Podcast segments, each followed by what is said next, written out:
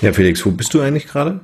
Äh, in Nürnberg wohne ich und arbeite ich ja. Ähm, ich bin jetzt heute zu Hause, ähm, arbeite von zu Hause aus, weil ich ähm, ein paar Sachen erledigen muss, ähm, die ich für gewöhnlicherweise nicht so gut schaffe, wenn ich im Büro bin. Also ich muss ein paar Sachen ähm, fertig machen und ähm, habe mir das jetzt heute einfach so gelegt, dass ich heute so einen richtig klassischen Arbeitstag habe, ohne viel Besprechungen, mhm. ohne Meetings. Und da passt das natürlich jetzt super rein, weil da können wir uns auch die Zeit nehmen.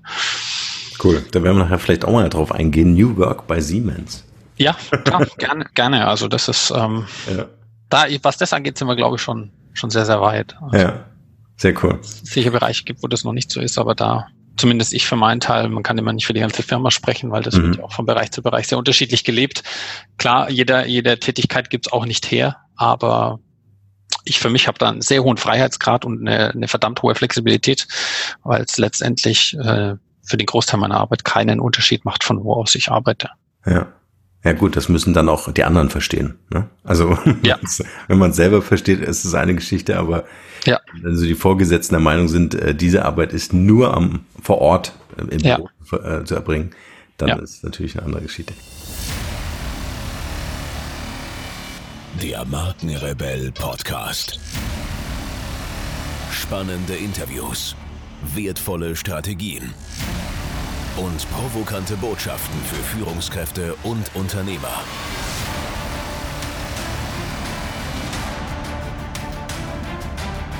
Stell dich den Herausforderungen der Digitalisierung und setze als Marke ein Zeichen.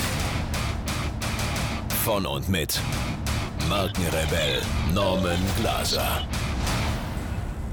Also, ich freue mich auf jeden Fall, dass du jetzt hier im Markenrebell Podcast mit dabei bist. Ähm, Du, äh, wir haben jetzt schon ein kurzes äh, Warming-up-Vorgespräch äh, gehabt, aber damit wir so richtig loslegen können und damit die Zuhörer auch ein bisschen mehr über dich erfahren, vielleicht kannst du ein bisschen was über dich als Privatperson erzählen und was genau du beruflich machst. Sehr gerne, ja. Erstmal vielen Dank äh, für die Möglichkeit, Norman. Sehr, sehr gerne. Dass wir uns heute hier unterhalten und austauschen können. Ähm, kurz zu mir, also mein Name ist Felix Granat. Ähm, ich bin 28 Jahre alt, oder jung, wie auch immer man das sehen möchte. Äh, lebe und arbeite in Nürnberg, ähm, bin dort bei Siemens äh, schon jetzt inzwischen über zehn Jahre mhm. und bin dort aktuell äh, verantwortlich ähm, für das Marketing von unserem Human Machine Interface Portfolio. Das sagt ihr vielleicht jetzt nicht, wie vielen anderen höchstwahrscheinlich genau. auch. Human Machine Interface, letztendlich ähm, kommt es aus dem Bereich der Industrieautomatisierung. Dort ist Siemens ja ganz, ganz groß. Ähm, wenn nicht sogar der größte weltweit. Und Human Machine Interface ist letztendlich, da geht es darum, okay, wie steuere ich eine Maschine? Ja, wir sind ein industrielles ähm, Teil, da ist eine Logik drin über einen Controller, der kommt auch von uns, aber irgendwie muss ich die Maschine ja bedienen. Und dafür gibt es letztendlich Software, also das eigentliche UI, kennt jeder, Apps etc. Ähm, und aber, das ist das Spannende auch in der Industrie, brauche ich natürlich auch irgendwie Bediengeräte. Also man könnte es jetzt mit einem Tablet vergleichen ähm, oder mit einem Monitor, der so raue Industrieumgebungen mitmacht. Und mhm. ähm, das bieten wir beides an und da bin ich zuständig für das Marketing von dem Ganzen. Mhm. Spannend, ich habe mir gleich zwei Fragen geschrieben. So. Und äh, ja, der Felix äh, privat? Ähm, der Felix privat, der macht sehr, sehr viel unterschiedliche Dinge. ähm, da werden wir höchstwahrscheinlich auch später nochmal drauf zu sprechen kommen, weil das äh, ein äh, st sehr starkes Kennzeichen von meiner, von meiner Persönlichkeit an sich ist. Also ich habe unglaublich viele Interessen, ähm, mache sehr, sehr viel. Ich mhm. reise sehr gerne. Ähm, ich koche unheimlich gerne. Ähm, ist für mich was im Besonderen? Bitte? Was im Besonderen? Äh, das ist ganz unterschiedlich. Tatsächlich im Moment ähm, viel israelisch. Ähm, liegt daran, dass wir zu Beginn des Jahres war ich mit meiner Freundin in Israel im Urlaub. Und mhm. die Küche dort ist exzellent. Ähm, bedingt durch die Geschichte des Landes leben dort viele unterschiedliche Nationalitäten und es spiegelt sich tatsächlich in der Küche extrem wider, dass die sehr viele Einflüsse genießt. Ähm, und das macht sehr, sehr viel Spaß. Und für mich ist Kochen wirklich, wenn man Zeit zum Kochen hat, ist das mit eins der entspanntesten Dinge, die ja, ich tun kann, ja. Mhm. Und äh, es kommt leckeres Essen dabei raus. Was will man mehr? Ja. Okay, Reisen, Kochen, israelisch kochen unter anderem. Genau. ähm, ich liebe Musik. Ähm, speziell elektronische Musik, also gehe auch ganz, ganz gerne mal auf ein Festival. Mhm. Ähm, Finde ich auch sehr, sehr spannend. Ähm, was mache ich noch gerne? Ich lese unheimlich gerne. Eigentlich ähm, vers versuche mich so viel zu lesen, wie es nur geht und was die Zeit hergibt. Ähm, was manchmal schwierig fällt, aber irgendwie kriegt man es doch hin. Deswegen liebe ich auch irgendwie Formate wie ähm, äh, die digital sind, irgendwie, die man schn relativ schnell konsumieren kann, mhm. um sich Impulse von unterschiedlichen Themen zu holen. Ähm, klar, Podcast beim Autofahren, beim Zugfahren, dafür zum Beispiel super. ähm, ja, das sind, glaube ich, so die wichtigsten Dinge, die ich über den Felix privat mhm. ähm, erzählen kann. Lass uns mal eine kleine Zeitreise machen. Mhm. Ähm, vielleicht zu dem Punkt, äh, ich meine, wahrscheinlich war nicht dein größter Traum, bei Siemens anzufangen damals. Vielleicht an dem Punkt, äh, wo so die Reise für dich bei Siemens begann, vor allen Dingen ja doch in dieser hochtechnologisierten äh, äh, Nische auch in, im Unternehmen. Ähm, ja, das war tatsächlich, ähm, wie du sagst, also es war nicht zwingend geplant. Ähm, manchmal hilft einem das Schicksal da so ein bisschen auf die Sprünge. Ich habe damals, also ich war Realschule, habe meine mittlere Reife gemacht. Für mich war klar, dass ich dann erstmal arbeiten will, beziehungsweise eine Ausbildung machen will. Ähm, wie vielen so äh, hatte ich erstmal die Schnauze voll von Schule, weil Schule war auch nie so mein mein mega Ding, ähm, weil ich immer das Problem habe, eben Sachen zu lernen, auf die ich keine Lust habe oder an denen ich kein Interesse habe. Ähm, wiederum an Sachen, die ich Interesse habe, die sauge ich nur so auf. Ähm, und habe mich dann damals beworben eben für eine Ausbildung ähm, bei Siemens. Ähm, klar, großer Name, tolles Unternehmen, ähm, gute Ausbildung vor allem auch. Ähm, habe mich dann beworben und das hat tatsächlich auch geklappt. Ähm, das hat zwei Vorteile. Erstens, ich hatte eine coole Ausbildungsstelle in der Tasche und zweitens war es eine der ersten Bewerbungen, die ich überhaupt geschrieben hatte. Äh, habe von daher diesen ganzen mit, äh, mit den vielen Bewerbungen geschrieben, ähm, weil gut inzwischen jetzt gut zehn Jahre her. Da war es tatsächlich auch noch so, dass die Ausbildungsstellen noch deutlich begehrter waren, als es heute ist. Mhm. Was war das für ein Ausbildungszweig? Ähm, ne, die, die Bezeichnung des Berufs mhm. IT-Systemelektroniker. Mhm. Also ähm, ist so, ein, so eine Kreuzung aus ähm, Elektrotechnik und IT. Mhm. Genau, und auch sehr, sehr spannend gewesen damals. Ähm, der, diese, diese Berufsgruppe quasi, die war noch relativ jung zu der Zeit, ähm, ist entstanden aus diesem Telekommunikationselektroniker, also die, die viele eben Fokus Telekommunikation hatten ähm, und stark gerutscht in diese IT-Richtung. Mhm. Und das hat mir letztendlich dann auch die Möglichkeit gegeben, ähm, gut, bei Siemens ist das mehr oder weniger dann äh, relativ schnell der Fall, dass du in eine dieser großen Sparten rutscht. Mhm die, die es dort eben gibt. Ähm, bei mir war es die Automatisierungstechnik, hat mich wahnsinnig interessiert. Ähm, bin ich auch unheimlich dankbar im Nachhinein, dass ich da reingerutscht bin. Äh, weil das sind natürlich Sachen, da, da brauchst du schon auch einfach ein bisschen Glück dafür. Ähm, mhm. Und ähm, ja, bin unheimlich froh, weil das ein wahnsinnig spannendes Themenfeld ist. Ähm, und wo viele Disziplinen zusammenkommen, die mir, glaube ich, sehr in die Karten spielen. Mhm. Also eben so eine Grundeigenschaft von mir ist, da viele Dinge zu kombinieren oder kombinieren zu können. Ja. Was, was fasziniert dich so an, an der Automatisierung oder auch an dem User Interface Design, ähm, was du vorhin angesprochen hast? Ähm, als Automatisierung generell ist natürlich spannend, weil Automas Automatisierung letztendlich uns ja überhaupt erstmal den Lebensstandard ermöglicht, den wir heute haben. Genau, ja. Ähm, ohne Automatisierung würde keine oder würde nicht die breite Masse so ein Auto fahren, wie sie heute fahren. Das gilt genauso für Lebensmittel. Also diese industrielle Fertigung war ja war ein riesiger Meilenstein bisher in der Geschichte der Menschheit. Mhm. Ähm, das entwickelt sich natürlich weiter. Also die Automatisierung letztendlich war, wenn man so ein bisschen zurückguckt, war es immer so. Ganz früher war alles individuell. Ja. Da hat der, da hat der Schuster für jeden individuell die, Schu die Schuhe gemacht. Mhm. Dann wurde das Ganze automatisiert. Ähm, die Individualisierung ging dabei vollständig verloren. Ja, jeder hat den gleichen Schuh im Geschäft gekauft. Und jetzt gehen wir wieder dazu über, beziehungsweise jetzt ist auch die Technik soweit, dass wir sagen können, wir fertigen einen Schuh industriell, aber jeder kriegt seinen Schuh so, wie er den gerne hätte. Ganz egal, ob man einen eigenen Farbmix macht, ob man dann seinen Namen auf die Schuhe gestickt bekommt ähm, und kriegt das aber zu einem Preis oder nahezu zu dem Preis wie einen standard industriell gefertigten Schuh. Und das, ist, das ist halt schon spannend, dass solche Dinge jetzt über im Laufe der Zeit durch die Weiterentwicklung hm. ähm, möglich werden und die, die Lösungen dahinter natürlich auch irgendwie immer komplexer werden. Klar, es entwickelt sich, das reift. Und da kommt auch dieser Aspekt User Interface oder, User Experience rein, weil die technischen Lösungen an sich werden ja immer komplexer. Und die Herausforderung jetzt, ich glaube, das trifft einen App-Entwickler genauso wie, wie jemand in der, in der Automatisierung, dass er dafür sorgen muss, dass diese Komplexität von dieser Gesamtlösung runtergebrochen wird mhm. Auf das UI, so dass der Mensch, der davor steht, es nach wie vor handeln kann das ist ja so die große Herausforderung, ähm, die man da immer, immer treffen muss, ähm, um den, der davor steht, nicht zu überfrachten, weil die Technik entwickelt sich immer weiter, immer weiter, wird komplexer, schneller. Aber der Mensch, der davor steht, der entwickelt sich halt im Rahmen der Evolution nur sehr, sehr langsam weiter. Und äh, das ist letztendlich dann die größte Herausforderung, da die Balance zu finden, um den Menschen, der das Ganze bedient oder der, der vor der Maschine steht, um den nicht zu verlieren. Hm.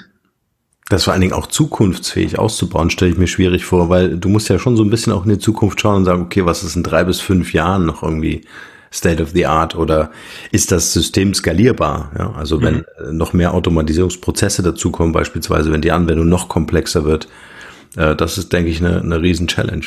Ja, absolut. Also vor allem, wenn man bedenkt, dass ja viele, also viele Systeme, die gebaut werden in der Industrie, eine sehr, sehr lange oder sehr, sehr hohe Lebensdauer genau, haben, genau, ja. weil die Investments natürlich entsprechend hoch sind. Ähm, da muss man schon sehr gut planen und auch so ein bisschen vorausschauend visionär unterwegs sein. Wo will man sich hinentwickeln und, und wie will ich für ein, wie will ich wahrgenommen werden, vielleicht in fünf Jahren durch ein System, das ich heute schon ausliefer? Mhm. Ähm, auf der einen Seite spannend, auf der anderen Seite natürlich auch lähmend, dieser Aspekt der, der Langlebigkeit, weil das natürlich über einen gewissen Zeitraum auch Innovation erschwert, mhm. weil man diese Abhängigkeiten hat eben. Mhm. Da gibt es mir ein schönes Stichwort. Ähm, das war auch eine Frage, die ich mir aufgeschrieben habe. Thema Innovationen. Ähm, wie funktioniert das bei euch, euch diesen Themen zu widmen? Also, dass ihr nicht nur ausschließlich im, so im Daily Business verschlungen und verschluckt seid, sondern dass auch noch Raum dafür da ist. Ähm, das funktioniert auf unterschiedliche Art und Weise tatsächlich. Äh, klar, auf der einen Seite muss man dafür die Organisation vorbereiten, ähm, dass ich Einheiten habe, die sich um Tagesgeschäft und Portfolio kümmern, ähm, was ich heute Kunden anbieten kann, direkt um ihre Aufgaben zu erfüllen. Auf der anderen Seite haben wir natürlich Entwicklungsabteilungen, ähm, Research-Einheiten, die sich damit beschäftigen, wo wollen wir unser Portfolio hinentwickeln, ähm, welche Funktionen oder welche Features wollen wir in Zukunft bieten und vor allem auch, wie, wie verändert sich natürlich unser Geschäft, weil auf der einen Seite bieten wir natürlich Digitalisierung für unsere Kunden, auf der anderen Seite sind wir ja aber ein Unternehmen wie viele andere auch und dementsprechend auch von der Digitalisierung betroffen und müssen da natürlich auch schauen, also wie funktioniert mhm. unser Geschäft morgen und vor allem auch übermorgen. Ich glaube, dieser Weitblick, der wird immer wichtiger. Mhm. Jetzt hast du ja gesagt, du, äh, du äh, bist im Marketing oder äh, verantwortest das Marketing auch international. Ist das immer auch ein Thema, das mitzudenken, also das Geschäftsmodell quasi auch, ähm, inwieweit eure Produkte und Leistungen skalierbar auch bleiben? Hat sich das Absolut. vielleicht auch verändert? Also man verbindet ja Marketing sehr schnell mit, wo machen wir Werbung, wo schalten wir eine Anzeige, ja? also wie kommunizieren wir quasi unsere Unternehmensleistung in den Markt. Ähm, ich gl glaube, dass einfach auch durch die Digitalisierung einfach auch so viel ähm, mehr unternehmerisches Denken dazukommen muss, also wirklich darauf, darauf äh, bedacht zu sein, zu sagen, okay, wo ist äh, vielleicht mein neuer Markt, den ich erreichen möchte? Wo ist das Geschäftsmodell dafür?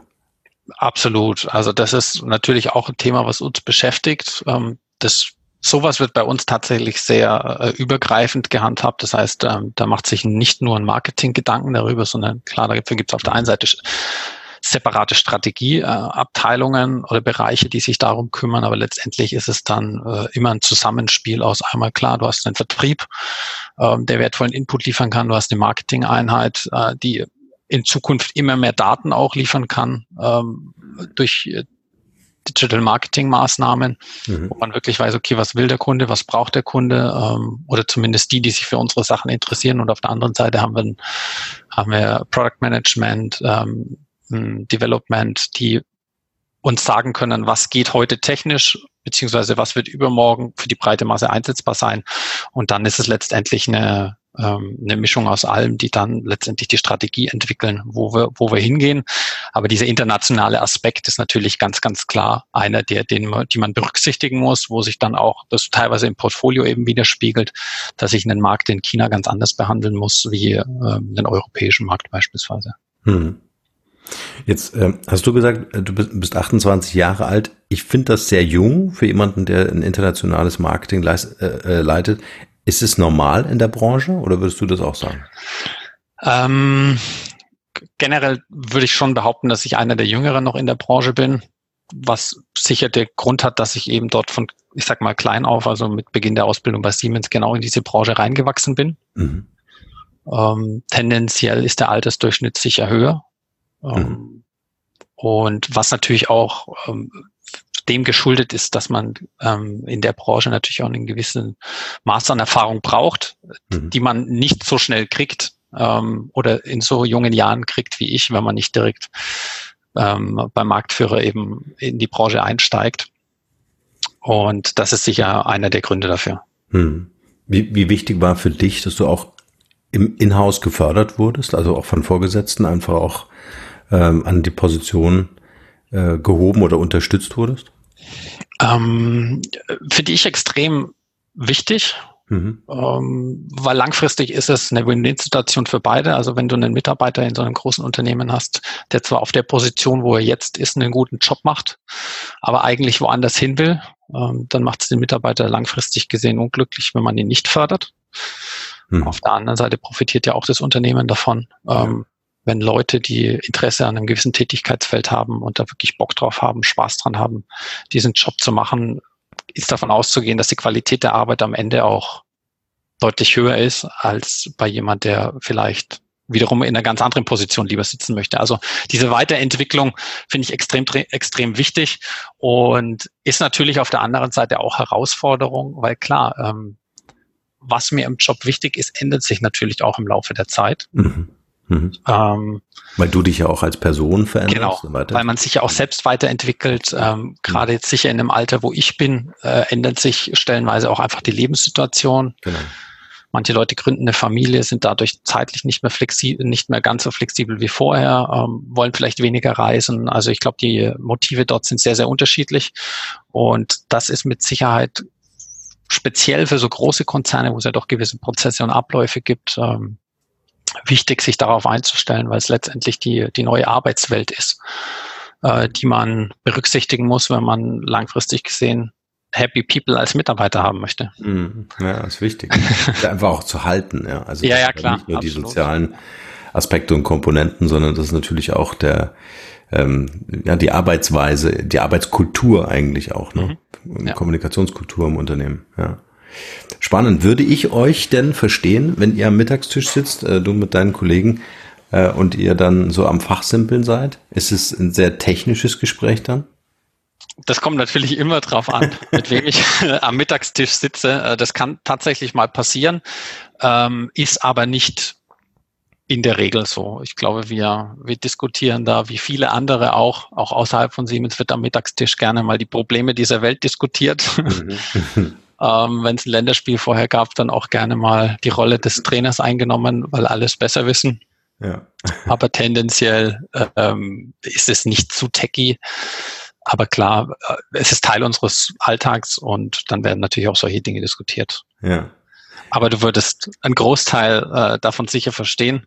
Ähm, kannst das natürlich gerne rausfinden, indem du uns mal besuchen kommst äh, ja, und deine eigene Erfahrung damit machen. das mache ich gern. Ich meine, jetzt hast du zehn Jahre Siemens, ist natürlich eine Hausnummer, vor allem in deinem Alter. Das heißt, äh, du konntest ja so die letzten Jahre einfach auch eine Entwicklung äh, mit, mit anschauen. Ähm, was waren so die, die maßgeblichsten Veränderungen, die du wahrgenommen hast in dieser Zeit? Jetzt aus technischer Sicht, durch den Einfluss der digitalen Medien? Also was sich in der Zeit jetzt meiner Meinung nach schon extrem zeigt und abzeichnet, ist, dass die Innovationszyklen deutlich kürzer werden auch in der Industrie. Also klar, immer noch nicht vergleichbar mit einem mit einem Konsumermarkt, aber die Innovationszyklen werden deutlich kürzer. Und was sich meiner Meinung nach auch zeigt, ist, dass der Wettbewerb einfach deutlich größer wird. einmal klar durch Internationalisierung. Mhm. Das heißt, es tauchen mehr Player auf, ähm, weil die, die Grenzen zwischen den Ländern und Kontinenten gefühlt kleiner werden. Mhm. Oder die Hürden zumindest kleiner werden. Gut, gibt Ausnahmen, aber ähm, in der Regel trifft das, denke ich, zu. Und vor allem vermischen sich auch die Disziplinen immer mehr. Also auch wir machen ja nicht mehr nur noch Automatisierung, sondern auch wir machen IT, wir machen ähm, Cloud-Plattformen, all diese Dinge. Ähm, die machen natürlich auch andere Unternehmen. Mhm. Und das heißt, dadurch wird letztendlich der Markt neu gemischt und dadurch entsteht natürlich auch in gewisser Weise ein anderes Wettbewerbsverhältnis, was natürlich ganz, ganz spannend ist, weil jeder aus seiner, je nachdem, wo das Unternehmen herkommt, bringt seine Stärken mit. Mhm. Ähm, aber das ist auf jeden Fall so, das sind die größten Veränderungen, die ich jetzt in dieser, in dieser Zeit wahrgenommen habe. Ja. Ist die Flexibilität und vielleicht auch die Agilität von Startups ein Thema? Also spürt ihr das? Ähm, absolut. Mhm. Ähm, was letztendlich ja auch ein Grund ist, warum man solche Dinge wie Corporate Startup macht, Startups macht, ähm, um diese Flexibilität im eigenen Unternehmen zu haben, Themen mhm. schnell voranzubringen. Mhm. Ähm, aber klar, es ist ähm, die, die, die Schnelligkeit von einem Startup ähm, wirst du mit so einem Konzern nie in vollem Umfang hinkriegen. Mhm. Ähm, aber die Herausforderung besteht ganz klar darin, so nahe wie möglich dahin zu kommen. Mhm.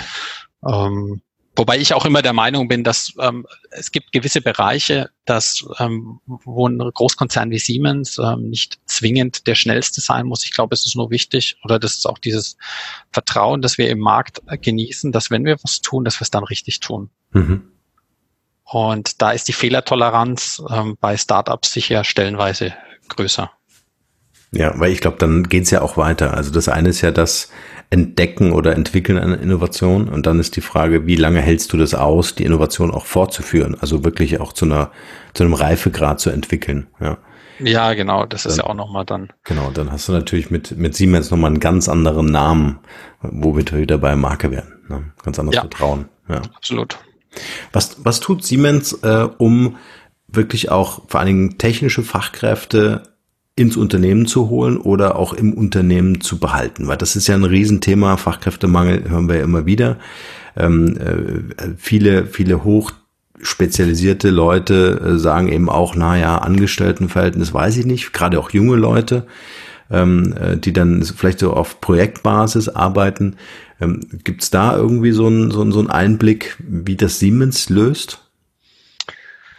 Ähm, ist für uns auf jeden Fall auch eine große Herausforderung. Ich glaube, wenn man das Thema jetzt in Gänze ähm, behandelt, dann sind wir sicher noch eine Stunde beschäftigt. Aber was ich äh, aktuell ganz spannend finde, ist, dass sich im, im Tech-Bereich tut sich diese Maker-Szene auf oder ist schon sehr, sehr aktiv. Und was, was ist das? Das ist letztendlich ist es so ein bisschen ähm, ja, so, so ein bisschen Bastelmotivation, also Leute, die einfach Spaß daran haben, mit Technik sich im mhm. Privaten mhm. umzutun, ähm, ist auch so die, diese 3D-Druckszene so ein bisschen, ähm, gibt es Leute eben, die bauen ihren eigenen 3D-Drucker zu Hause, programmieren den dann, ähm, dass er irgendwie was Neues kann und haben da einfach Spaß dran, ist letztendlich wie ein Hobby für die. Mhm. Und da entwickelt sich gerade eine richtige Szene. Es gibt auch da schon richtig große Events und Veranstaltungen, also so Maker Fairs heißen die dann. Und dort ist es natürlich auch eine super Möglichkeit, sich für, für Unternehmen, sich dort zu platzieren. Mhm weil letztendlich dort die Leute zu finden sind, die Interesse an, an Technik haben. Und ja. ähm, das ist zum Beispiel eine der Dinge, die jetzt da, da gerade einfach passieren, um in den Kontakt mit den jungen Leuten zu kommen, um ihnen zu zeigen, was wir tun, weil das ja schon, also eine Veränderung auch ist in den letzten Jahren, speziell für Siemens. Früher kannte jeder noch Siemens irgendwie für Mobiltelefone. Ähm, Gut, Haushaltsgeräte gibt's immer noch, aber weitgehend konzentrieren wir uns inzwischen auf den B2B-Markt. Das heißt, der Konsumer an sich wird uns unter Umständen in seinem täglichen Ablauf nicht mehr zwingend permanent wahrnehmen. Und da müssen wir natürlich den Leuten auch zeigen, den jungen Leuten zeigen, ähm, was wir so machen. Und dafür ist das natürlich eine super Möglichkeit, weil die Leute generell ein technisches Interesse haben. Ja, und intrinsisch motiviert sind, weil sie sagen, mhm. hey, das mache ich sogar in meiner Freizeit. Genau, ja. Ja. Genau, mein, mein Schwiegerpapa äh, äh baut sich selber äh, 3D-Drucker. Es ist witzig. Dann ist er quasi ein Maker. Er ist ein Maker. Er würde auf die Events kommen und seine äh, Elektrogitarre mitbringen. Ja, sehr cool.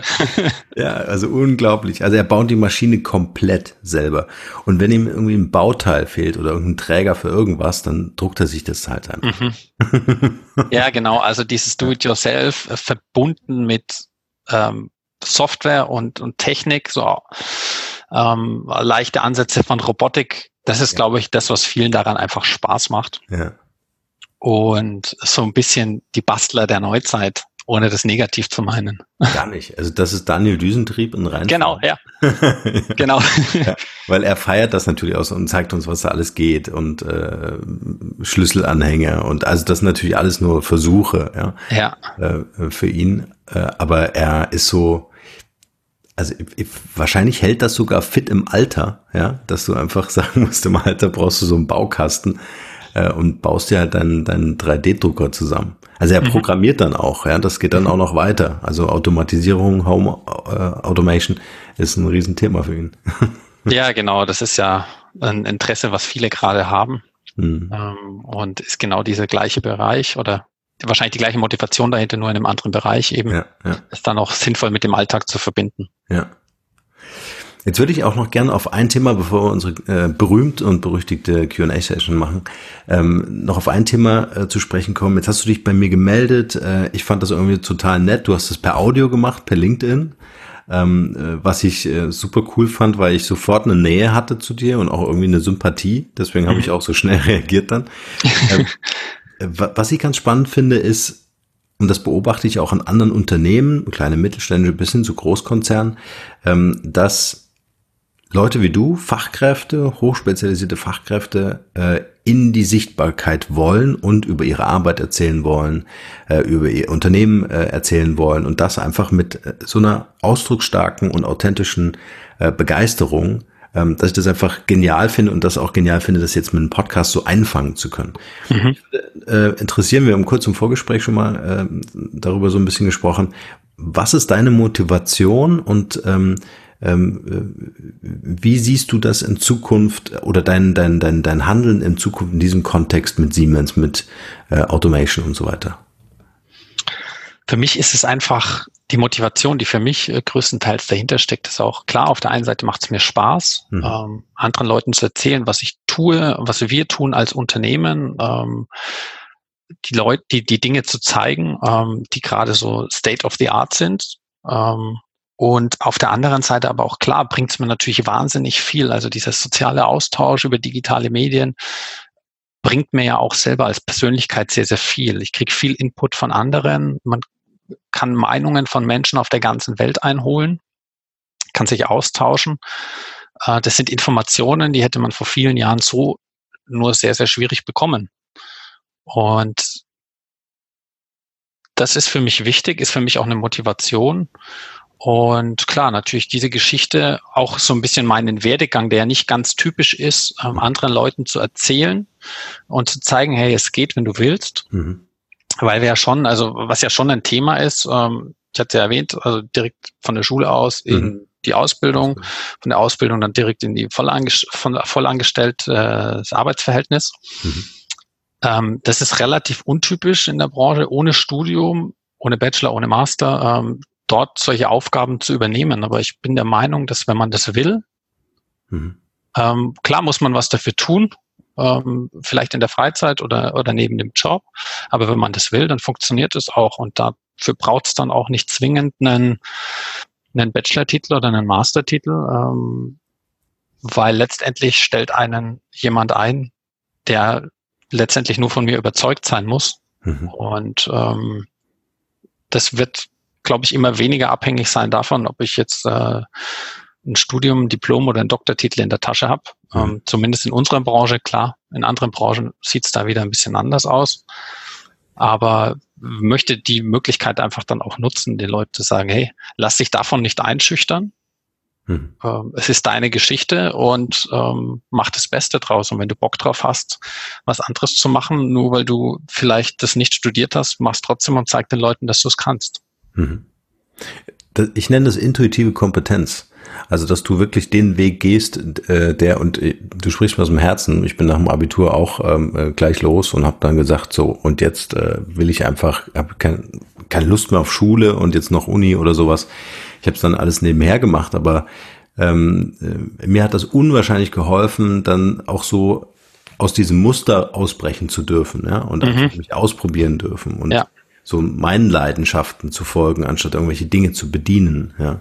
Und wenn ich mir heute anschaue, du kannst ja auch ein Arzt sein, ohne einen Doktortitel haben zu müssen. Ja. Bist du trotzdem ein guter Arzt, wenn du mit deinen, mit deinen Patienten gut umgehst. Also ich glaube, die intrinsische Motivation ist das, was uns treibt. Äh, ja, genau. Richtig gut werden lässt. Mhm. Ich schaue mir die Generation ja auch ganz genau an. Äh, ähm, äh, jetzt auch bei unseren Kindern, ja. Und äh, es ist ja unfassbar, was die jungen Leute leisten, wenn sie Bock auf eine Sache haben.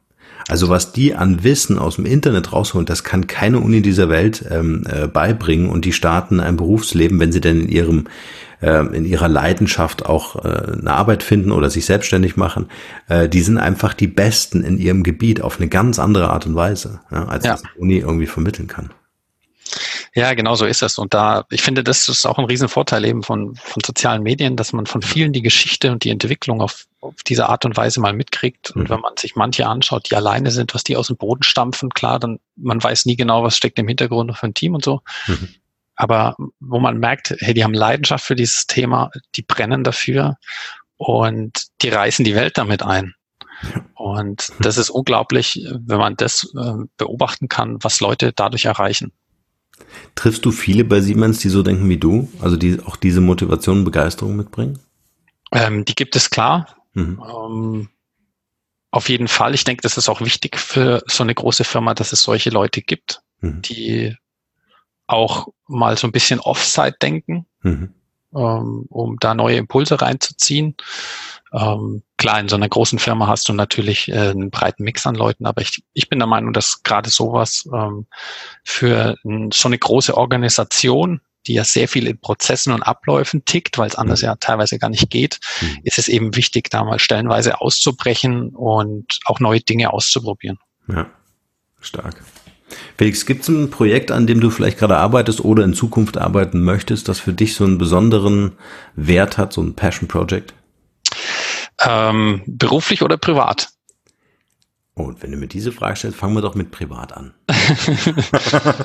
ähm, tatsächlich, das ist noch kein konk konkretes Projekt. Ähm, ich träume immer davon, ähm, irgendwann mal auf einem Hausboot zu leben. Oh, wie cool. Sehr geil. Ähm, aber das ist, das muss noch definiert werden. Okay. äh, ich finde aber, ein Hausboot hat irgendwie einen unheimlichen Charme. Ähm, ob das irgendwann wirklich Realität wird, ob ich es dann wirklich umsetze, ähm, weil ich finde, sowas ist dann auch ein Thema, das muss man dann auch irgendwie selbst gestalten. Mhm. Ähm, einfach Hausboot kaufen und fertig ist irgendwie auch schwierig. Mhm. Da muss äh, Schweiß reinfließen, da muss Blut reinfließen. ähm, und dann hat man da auch eine ganz, ganz enge Verbindung dazu. Ähm, das fände, fände ich unheimlich spannend, das irgendwann mal zu tun.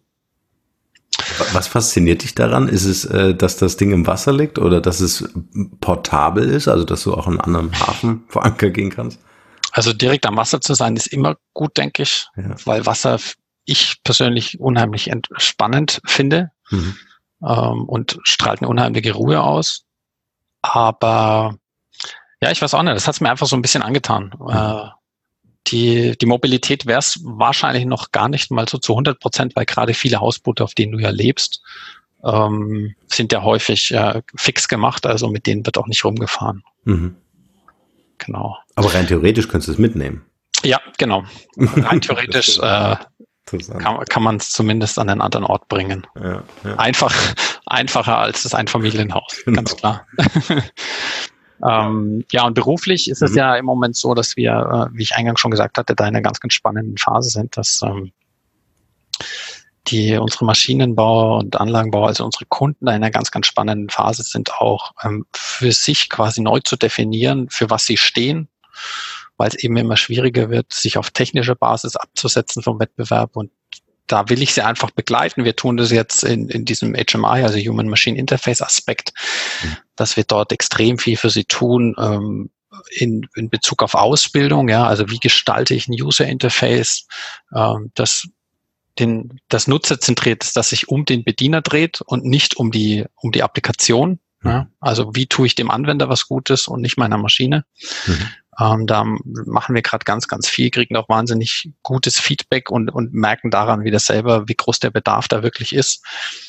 Ähm, also auch da wieder aus der Kernkompetenz Maschinenbau, Anlagenbau auszubrechen, mhm. in andere Bereiche reinzugehen und äh, dort dann einfach Mehrwert zu schaffen. Ähm, Menschen zu befähigen wieder, ne? Also genau, wie ja. du so schön sagst, äh, nicht die Maschine ins Zentrum zu stellen, sondern wirklich den Menschen, ja.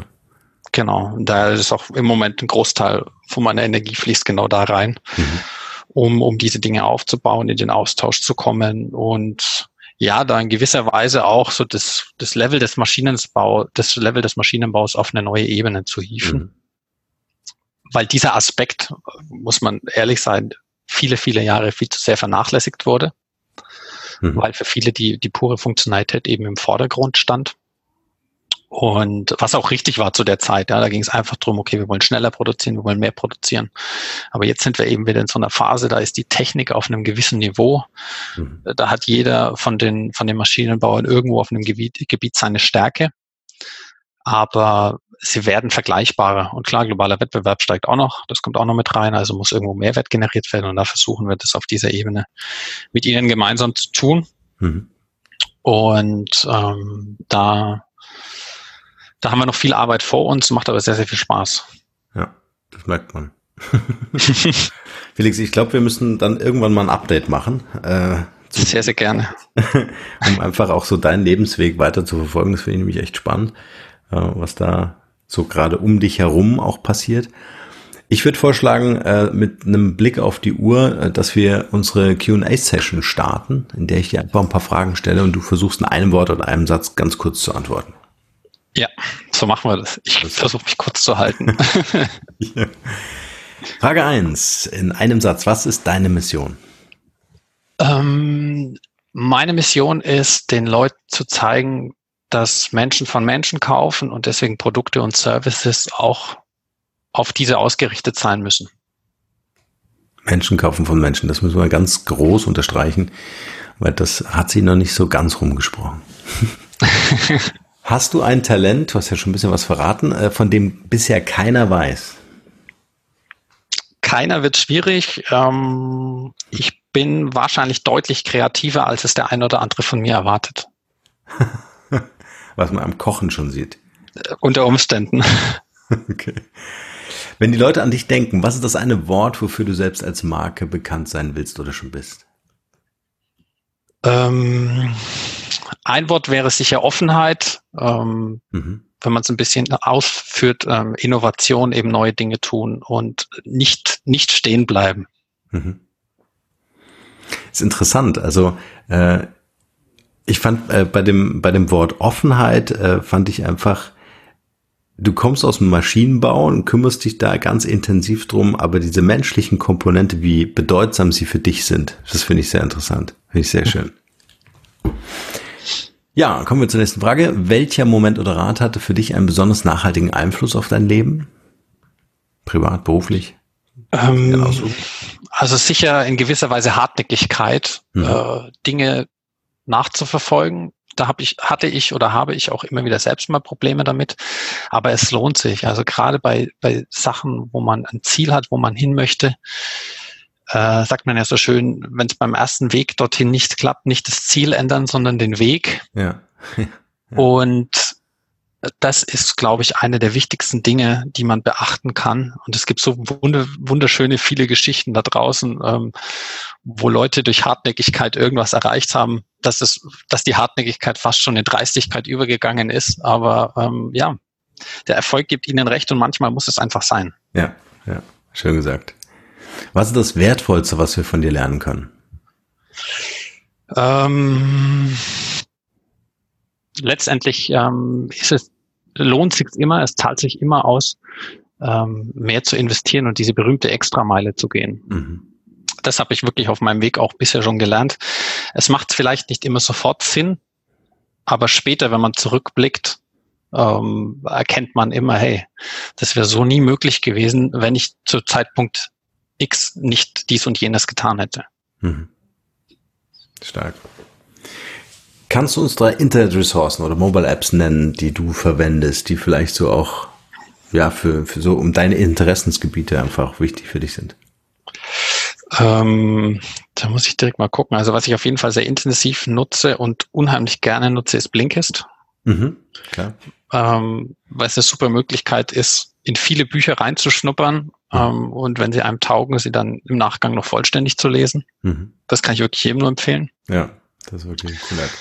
Ähm, dann, was ich sehr intensiv nutze aktuell oder derzeit, ist klar LinkedIn. Da mache ich extrem viel, mhm. ähm, wo ich Dinge zeige eben aus unserer, aus unserer Tätigkeit, was wir für Projekte machen, ähm, persönlich als auch klar immer, was meine Tätigkeit angeht. Ähm, und dann nutze ich klar Spotify extrem viel für, für Podcasts und Musik. Mhm. Und da ich ganz gerne fotografiere, auch im Urlaub und auch so mal zwischendurch, ähm, wäre sicher noch eine Empfehlung ähm, VSCO. Das ist eine Fotobearbeitungs-Community-App, wie auch immer, mhm. ähm, die sehr, sehr cool ist. Cool. Das packen wir mit in die Show Notes. Ähm, wenn du an den Podcast hier denkst, wer wären so deine drei Interviewgäste, die du empfehlen würdest? Wen würdest du hier gerne selbst mal hören? Ähm, also wer sicher, finde ich generell eine ganz, ganz spannende Person ist Alexander Müller von Gedankentanken. Mhm, der war sogar schon mal da. Ähm, dann muss ich mir die Folge unbedingt noch anhören, weil die kenne ich nicht. ähm, finde ich eine unglaublich spannende Person ähm, und finde ich Hammer, was die da gerade abliefern im Aufbau von, von ihren Brands und yes. Gedankentanken als Unternehmen. Mhm. Ähm, und trotzdem so bodenständig und nahbar, habe ich den Eindruck. Ich habe ihn leider noch nie persönlich getroffen, aber vielleicht kommt das irgendwann noch. Mhm. Ähm, wen ich als Unternehmer sehr, sehr spannend finde und eine hammerkrasse Geschichte hinter sich hat, ist Bobby de Kaiser. Aha. Weiß ich nicht, ob du den kennst. Nee. Bobby de Kaiser ist der Gründer von Dedon. Ähm, Dedon ist ein Hersteller für Outdoor-Möbel mhm. mit dem wunderschönen Slogan Das Wohnzimmer für draußen. Mhm. Und der hat eine Hammergeschichte hinter sich, kann ich auch nur jedem empfehlen, sich mal die Biografie von ihm durchzulesen.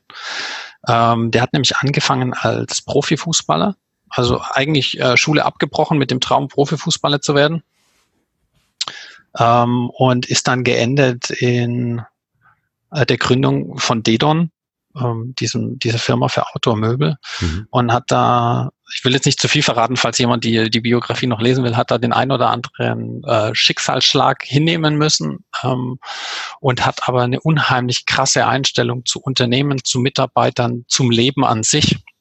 Mhm. Ähm, wirklich ganz, ganz äh, faszinierende Geschichte. Äh, kann ich eben nur empfehlen, sich das mal anzuschauen. Super. Da haben wir gleich eine Buchempfehlung von dir. Ähm, ja, vergessen. genau. Biografie Bobby de Kaiser. Ähm, ja, das Buch cool. heißt unverkäuflich. Mhm. Äh, kann ich ihm nur empfehlen. Also wirklich, ich habe es damals im Urlaub gelesen und frühst angefangen und nachmittags war ich dann fertig. Oder am Abend. Das, ich habe das nur so aufgesaugt, weil es so eine faszinierende Geschichte ist. Wow, cool. Probieren wir. Und eine dritte Person? Ähm, Jetzt muss ich kurz überlegen. Ähm, wer tatsächlich noch interessant ist, ähm, die, mir fällt der Name tatsächlich ein. Es ist einer der Gründer von, das sind ähm, Zwillinge, die haben diese Finanz-App. Ist es N26? N26, ja. Ähm, diese. haben diese Zwillinge dieses äh, Finanz-Startup gegründet, ja auch aus Deutschland. Ähm, und finde ich ganz spannend, weil typischerweise kommt sowas ja aus den USA. Mhm. Und die Jungs haben in Deutschland damit angefangen, sind riesig groß geworden, haben ja auch schon jetzt einige Investments äh, mitgenommen. Mhm. Mir fällt jetzt nur leider der Name nicht ein. Mir auch nicht. aber das wir ähm, aus. Aber genau, also die haben, das würde mich auch mal interessieren. Ich habe sie, äh, um ehrlich zu sein, noch nicht im Detail verfolgt, immer mal wieder nur was gelesen in den News und so. Äh, Finde ich aber ganz, ganz spannend, was die da gemacht haben und ja wirklich äh, einen riesen Erfolg damit haben. Ja, vor allem aus Deutschland, toll. Mhm. Ja, ja, absolut. Cool. Felix, mein Lieber, wir sind am Ende unseres Interviews. Ich würde dir gerne das Schlusswort äh, überlassen mit der Frage, was ist dein bester Tipp für ein glückliches und erfülltes Leben? Oh, das ist aber eine große Frage zum Schluss. ähm, ich glaube, ganz wichtig ist, ehrlich zu sich selbst zu sein. Mhm. Ähm, sich nicht zu sehr von außen steuern zu lassen, sondern drauf zu gucken, was will ich wirklich, was macht mir Spaß, ähm, ist sicher eine riesen Herausforderung, weil man verdammt ehrlich zu sich selbst sein muss und das dann einfach zu tun mhm. und sich nicht zu sehr von anderen dabei steuern zu lassen und eben wirklich auch die, die eigene Geschichte dabei zu respektieren und sich nicht in irgendeinen Mantel zu zwecken, den irgendjemand anders von einem erwartet. Mhm. Stark, das lassen wir genauso stehen. Felix, vielen, vielen Dank für deine Zeit und für das tolle Gespräch. Vielen, vielen Dank auch an dich. gerne. Sehr gerne wieder. Ja, unbedingt. Das machen wir. Bis bald. Bis bald. Mach's gut. Ciao.